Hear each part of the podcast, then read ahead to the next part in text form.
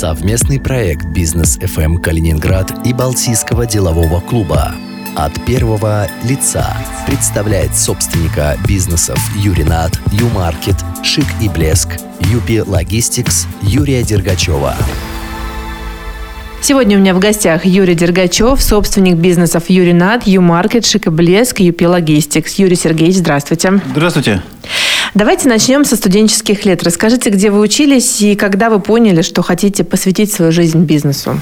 Ну, э, а может, чуть раньше начать? Давайте чуть раньше, Ну, если да. говорить о детских мечтах, то хотелось бы, конечно, в детстве, наверное, быть э, космонавтом, моряком, э, разведчиком. Тогда все хотели. Но все мои хотелки вообще, они были ограничены моим плохим зрением.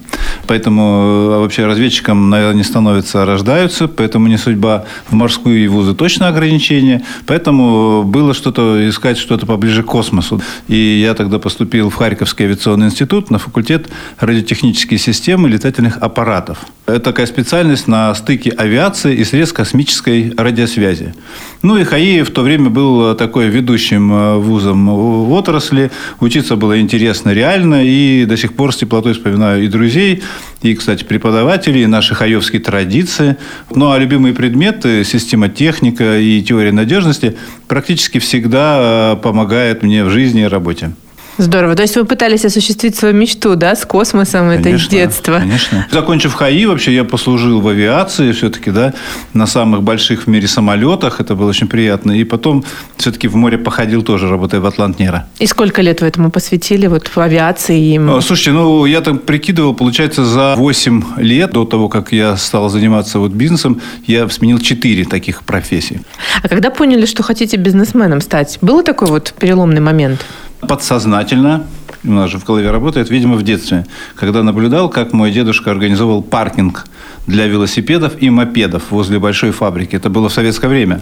Ну, а ценность предпринимательства, знаете, я понял, когда учился в университете марксизма-ленинизма. Там рассказывали про ужасы капиталистической системы, а я, знаете, подумал, ну, классно же, ну, правильно же все работает. Ну, осознательно, конечно, если говорить о сознательном выборе, то это был 95-й год, пройдя свое, наверное, первое такое бизнес-обучение. Это, кстати, было в Эстонии, в компании Wine SMD. И тогда я уже начал что-то понимать, что все-таки нужно осознанно заниматься бизнесом. В Эстонии первое бизнес-образование. У вас есть такой немножко прибалтийский акцент. Нет. Нет, Э, вы- у вас корней там нет. Корней нет. Это связано просто с тем, что наши первые одни из таких крупных партнеров, они были как раз э, из Эстонии и очень много чему нас научили, в принципе. Так сложилось.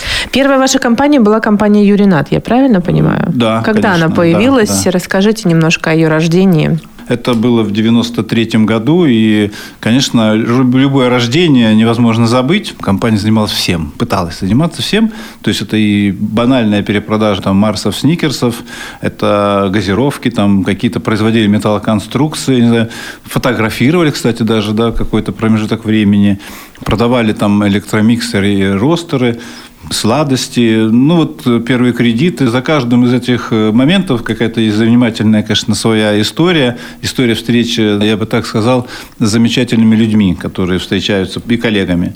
Нельзя забыть и первый такой офис, как и первый компьютер. Первый серьезный контракт тоже сложно забыть. А почему Юринат? Я думаю, что не все еще знают об этом. Все банально. Просто Юрий, Наталья, Наталья моя супруга, и поэтому мы начинали там э, бизнес э, вместе фактически, и до сих пор она в курсе всех дел. Со временем компания росла. Какой бизнес был следующим? Вот у вас прям целая, можно сказать, империя. Я, может быть, не буду говорить э, про эволюцию того, как мы развивались, понятное дело, а в большей степени скажу, может быть, про то, как эволюционировал я как предприниматель. Это как раз как-то связано с тем, чем мы занимались в том числе тоже. Потому что моя трансформация такая от предпринимателя-исполнителя, то, что было на начальном, наверное, этапе, потом это к предпринимателю, наверное, менеджеру, менеджеру-директору, и потом к предпринимателю, менеджеру новых проектов. Ну и сейчас я себя так вижу предпринимателем-собственником. И везде это работа, на самом деле. Исполнителем мы уже поговорили чуть-чуть. Менеджером где-то работа это завершилась у меня лет 10 назад построением крупнейшей такой региональной торгово-логистической компании в сфере оптовой торговли и дистрибуции.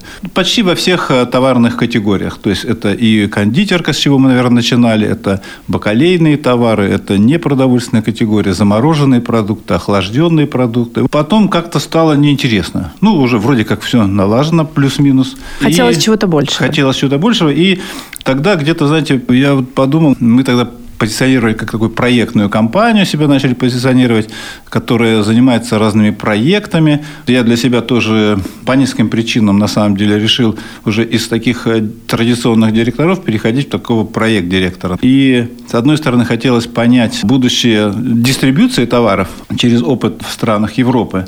С другой стороны, диверсифицировать свой бизнес, может быть, начав вот эти проекты в сфере логистики и розничной торговли. Некоторые события личного характера характера тоже на это повлияли. Тогда же там вот приняли решение о проекте дистрибуции там, в Европейском э, Союзе.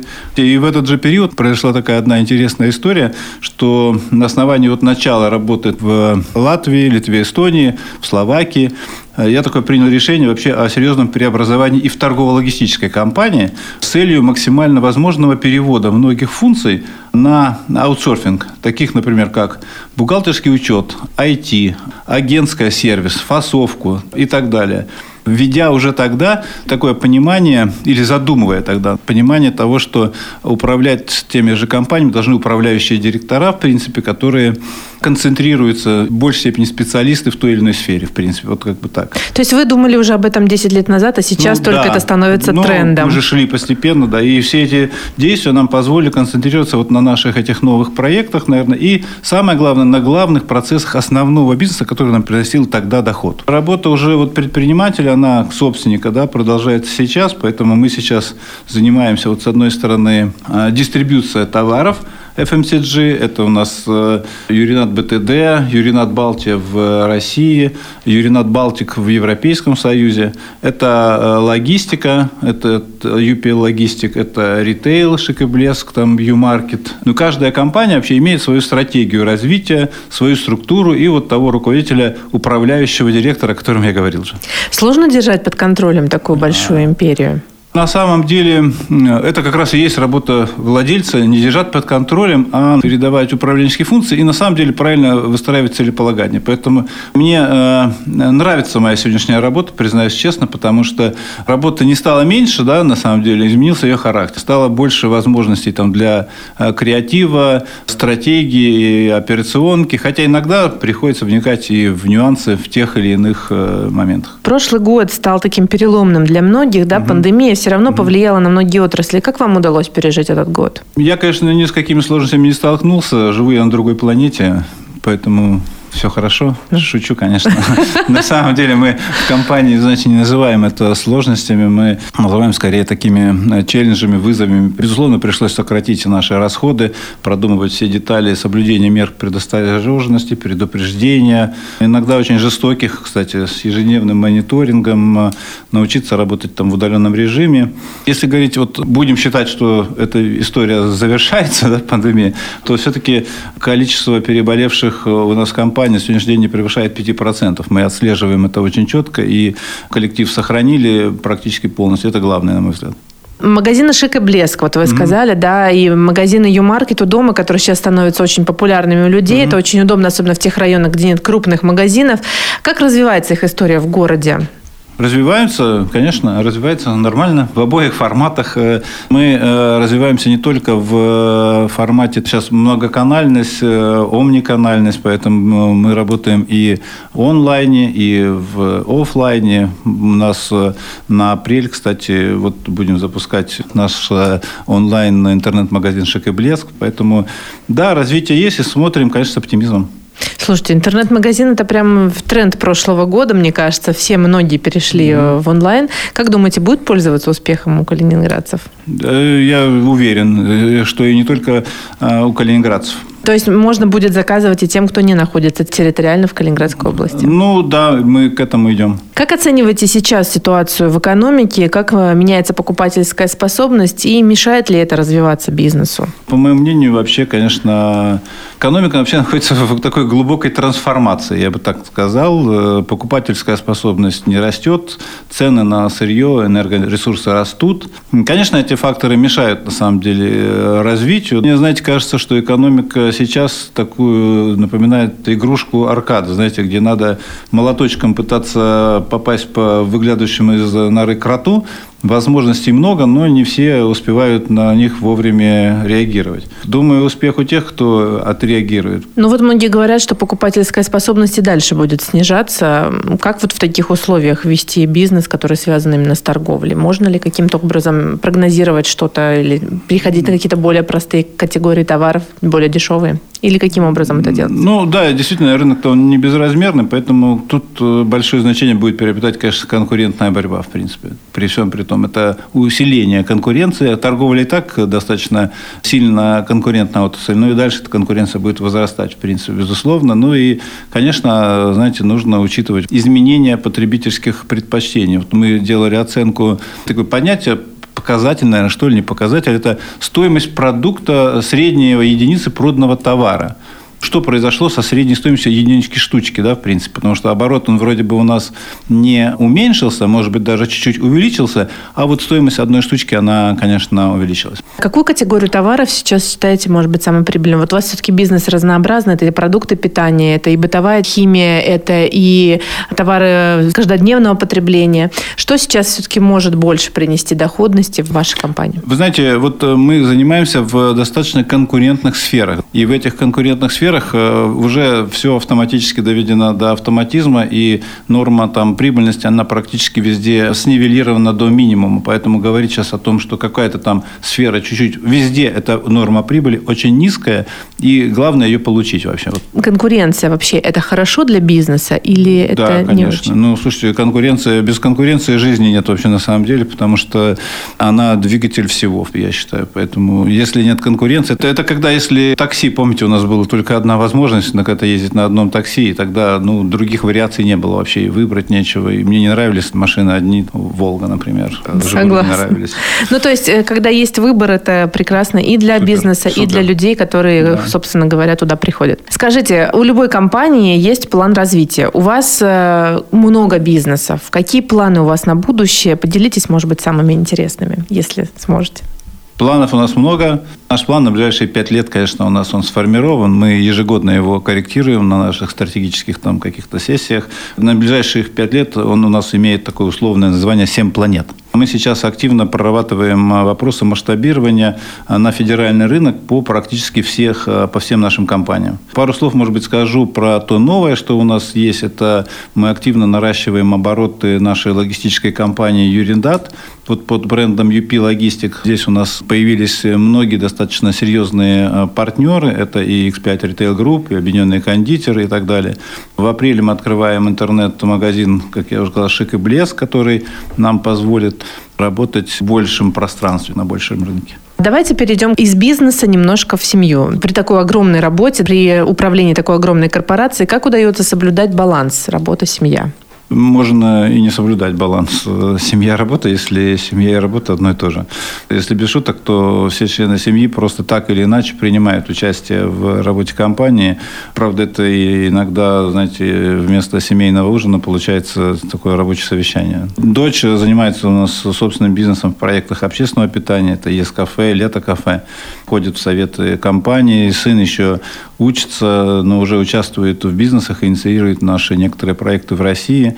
Жена в курсе дела, как совладелец бизнеса, конечно, тоже. Да. А все-таки не мешает вот это вот? Хочется, наверное, иногда прийти домой, отдохнуть от работы. А вы говорите, ужин получается как бизнес-совещание. Отдыхать тоже нужно, необходимо. И, конечно, вот пандемия чуть подкосила. Люблю путешествовать на самом деле. Сейчас перебиваюсь такими а, рабочими, наверное, поездками по России. В этом году уже был в Мурманске, Нижнем Новгороде. Получилось зато поэкспериментировать с готовкой, кстати говоря, да. Дети говорят, что у меня Сибас, как в московском Рэми Китчен получается, да. Ух ты! Вот. Люблю джаз, кино театр. В этом году очень понравился мне Бульбапир, например, на Малой, Малой Бронной. Э, Машина времени ходил недавно, посмотрел. Такой замечательный концерт в Москве был.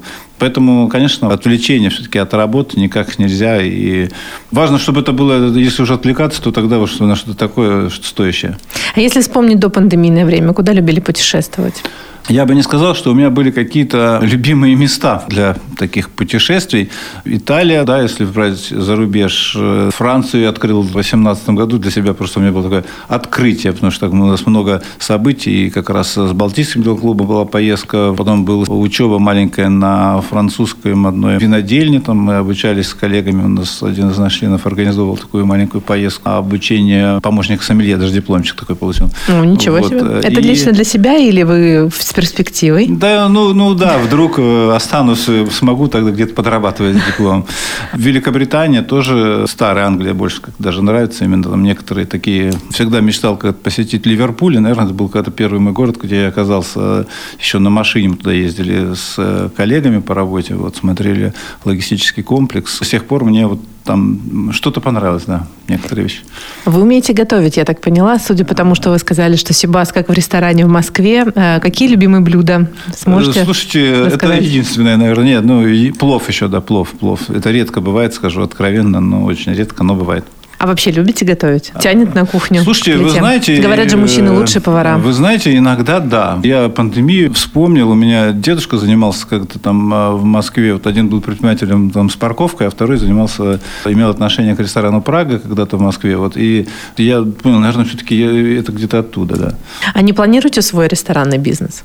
Дочь занимается у нас, у нас есть э, лето-кафе, это в Черняховске такой ресторан, и ЕС-кафе, это кафе в Зеленоградске, в принципе, сейчас мы как раз и вот обновляем дизайн, кстати, да. Масштабировать не планируете, может быть, это еще у нее в надо Калининграде? спросить, не у меня. Понятно, то есть вы сами не, не планируете Я открыть? все-таки, да, уже у меня есть, хватит э, некоторых направлений, да. Сейчас в условиях пандемии границы закрыты, вы сказали, что вы попутешествовали по России. Смог ли вам отдых по России заменить за границу? И можно ли, правда, посмотреть что-то в российских городах? Городах? Ой. Или, может быть, по Калининграду попутешествовать тоже интересно? Слушайте, вообще э, интересно, конечно, да. И пока в основном по делам по России, да, ну, в силу все-таки там ограничений, которые есть, э, думаю, конечно, мои иностранные партнеры, там, коллеги по мне уже очень тоже соскучились, на самом деле.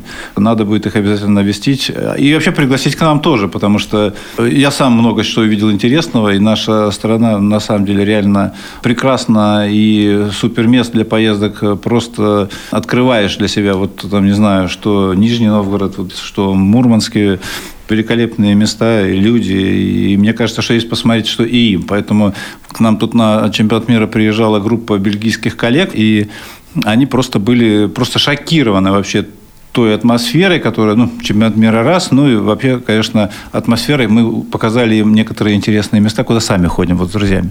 Они после этого сняли фильм, а, везде распространяли информацию. А что за места показали, расскажете? Мы показали им а, традиционную русскую баню, например, да, вот с вениками. Что для них, наверное, было вообще, у них такого же нет, да, я так понимаю. Да, да, да, да, конечно. И русское гостеприимство показали. Да, ну, этого и, нам точно не отнять. Да, потом девушки у нас очень красивые в России еще.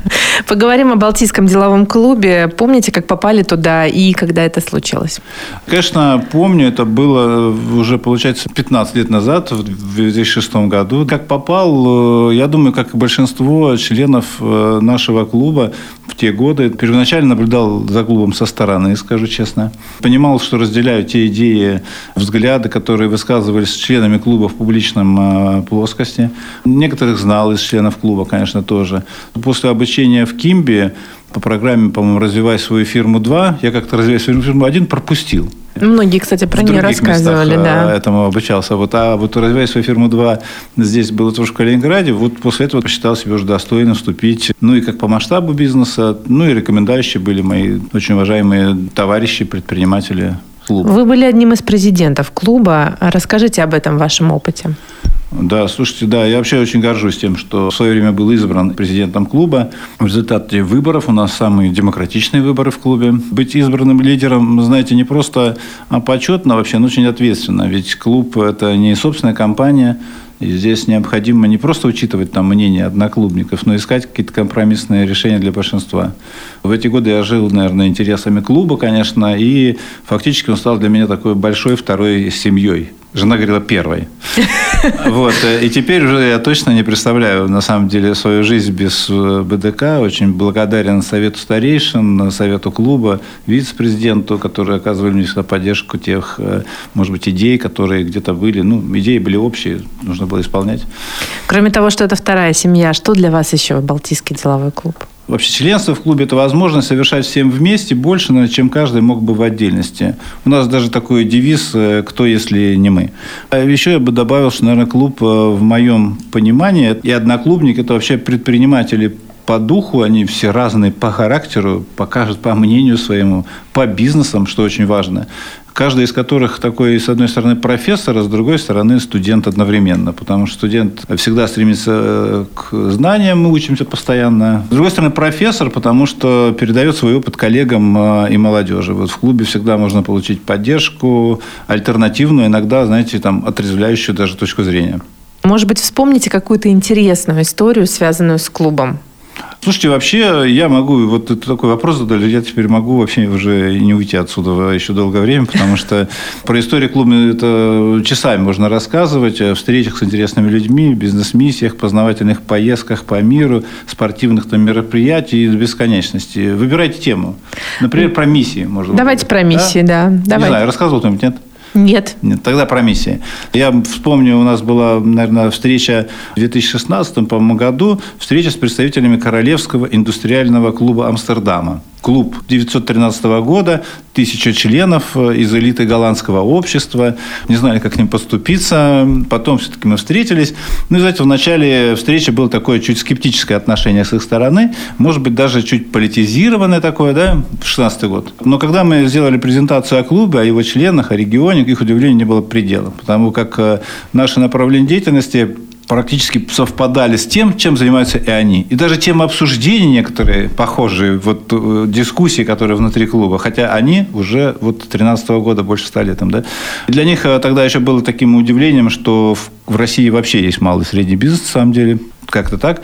Ну и больше того, а, мы даже были приглашены выступить на их пленарном собрании, посвященном как раз дискуссии о выработке позиции бизнеса по продлению санкций или не продлению санкций. К сожалению, у нас э, был запланирован на этот день встреча уже с Брюсселем, там, по-моему, с представителями бельгийского бизнес-сообщества.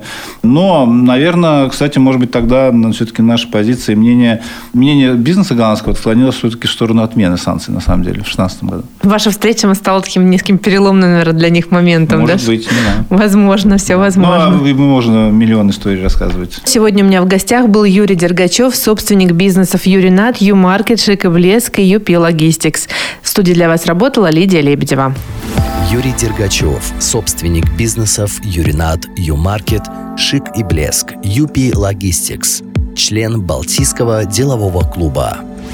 Интервью с Юрием Дергачевым слушайте в подкасте «Бизнес FM Калининград» на сайте bfm39.ru и в разделе «Подкасты» на сайте Клопс.